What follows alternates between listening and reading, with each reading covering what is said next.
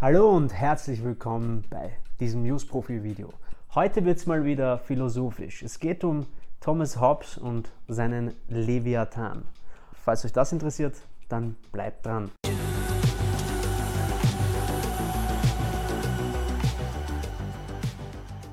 Oft heißt es, dass mit Thomas Hobbes die moderne politische Philosophie begonnen hat.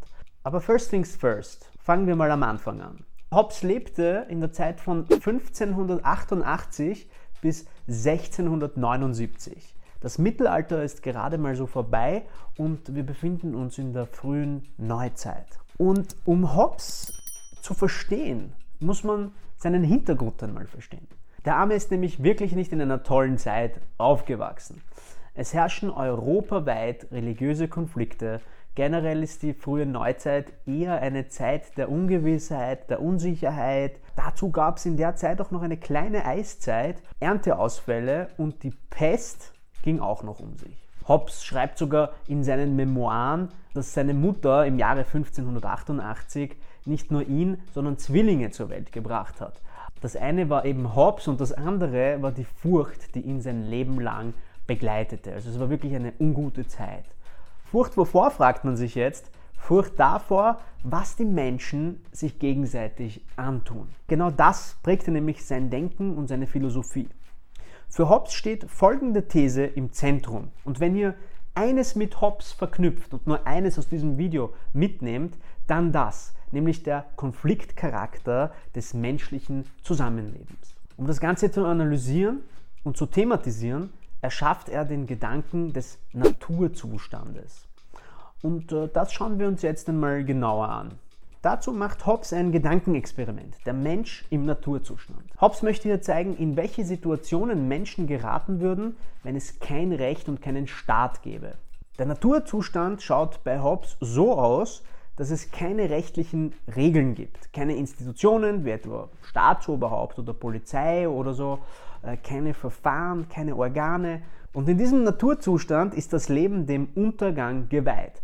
Das meint zumindest Hobbes. Und warum meint er das? Weil für ihn das Problem beim Menschen selbst liegt. Laut Hobbes können Menschen nicht friedlich nebeneinander existieren. Menschen sind egoistisch und selbstbezogen. Andere Menschen Konkurrenz. Kooperation? Nein, danke. Ich räume die anderen lieber aus dem Weg. So denkt Hobbes über den Menschen. Sie werden ihre eigenen Ziele um jeden Preis verfolgen, besonders dann, wenn es kein Rechtssystem gibt, das sie davon abhalten sollte.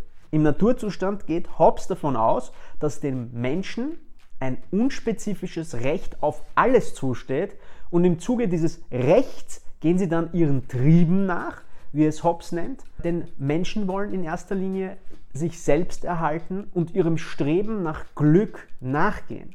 Was nach Hobbes alles Mögliche sein kann, das ist von Mensch zu Mensch individuell, sagt Hobbes.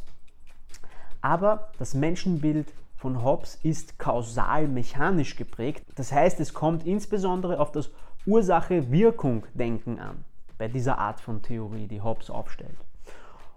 Und weil alle in diesem Naturzustand nur auf sich schauen und in erster Linie ihre eigenen Ziele primär verfolgen, egoistisch sind, diese aber schnell einmal einander im Weg stehen können, ist es kein Wunder, dass es milde ausgedrückt zu Problemen kommen kann. Es herrscht Gewalt, ein Krieg von allen gegen alle. Und letztendlich wird das Recht auf alles das Recht auf nichts. Letztendlich leben dann die Menschen in dauernder Angst vorm Tod. Es herrscht also mehr oder weniger das Recht des Stärkeren, der muss aber dann auch Angst haben, dass nicht noch ein Stärkerer ihm einen Strich durch seine Rechnung macht. Was soll man also machen, wenn alles Kacke ist und man in so einer Welt lebt? Und man Angst haben muss, dass man den Mitmenschen wie bei The Purge nicht vertrauen kann. Nun, Hobbes hat eine Lösung dafür. Und seine Lösung heißt Gesellschaftsvertrag. Das heißt, man unterwirft sich einem Gesellschaftsvertrag. Ganz wichtiges Wort bei Hobbes. Hobbes zentrales Werk, in dem er seine Lösung beschreibt, das heißt Leviathan. Das ist das zentrale Buch, das er dazu geschrieben hat. Der Leviathan ist übrigens ein Seemonster aus der Bibel. Check it out, Hiob 41, 25. Der Leviathan ist bei Hobbes die Staatsmacht und die Menschen, die unterwerfen sich dieser Staatsmacht, aber nicht unbedingt, weil sie es so toll finden, sondern aus Verzweiflung, weil sie sonst keinen anderen Ausweg sehen, aus Todesangst und weil sie überleben wollen. Und so schließen die Menschen einen Gesellschaftsvertrag untereinander ab, um eben einen Krieg von allen gegen allen zu vermeiden. Es gibt sogar ein sehr berühmtes und für sich sprechendes Cover auf diesem Buch, das er geschrieben hat, also ein Bild. Man sieht darauf den Staat in Form eines großen Menschen.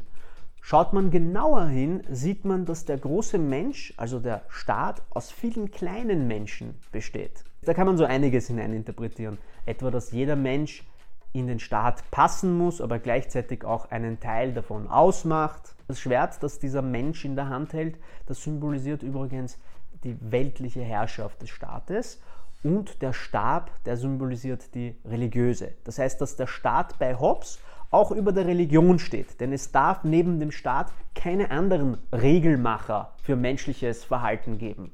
Wie sieht es eigentlich mit dem Thema Gerechtigkeit bei Hobbes aus? Naja, er sagt, was durch staatliches Recht verfügt wird, ist automatisch gerecht. Daneben gibt es nichts mehr. Daneben kann es nichts mehr geben. Daneben gibt es nichts mehr. Der Leviathan muss den Frieden aufrechterhalten. Das ist seine wichtigste Aufgabe. Und wenn er das macht, dann sorgt er gleichzeitig für Gerechtigkeit. Freiheit wird gegen Sicherheit getauscht. Im Naturzustand noch völlig frei, dafür unter dem Leviathan genau nicht mehr. Aber dafür sicher vor den anderen. Es ist immer ein ein Abwägen. Ja, und wie, wie sieht es jetzt aus im Leviathan? Ist das so ein trister Staat, wo alle so gehorchen und quasi nichts machen dürfen? Es soll eben nicht so sein.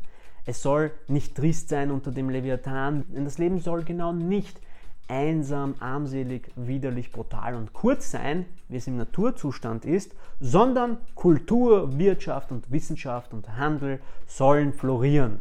Ich hoffe, ich konnte euch einen kleinen Überblick über Thomas Hobbes und den Leviathan geben.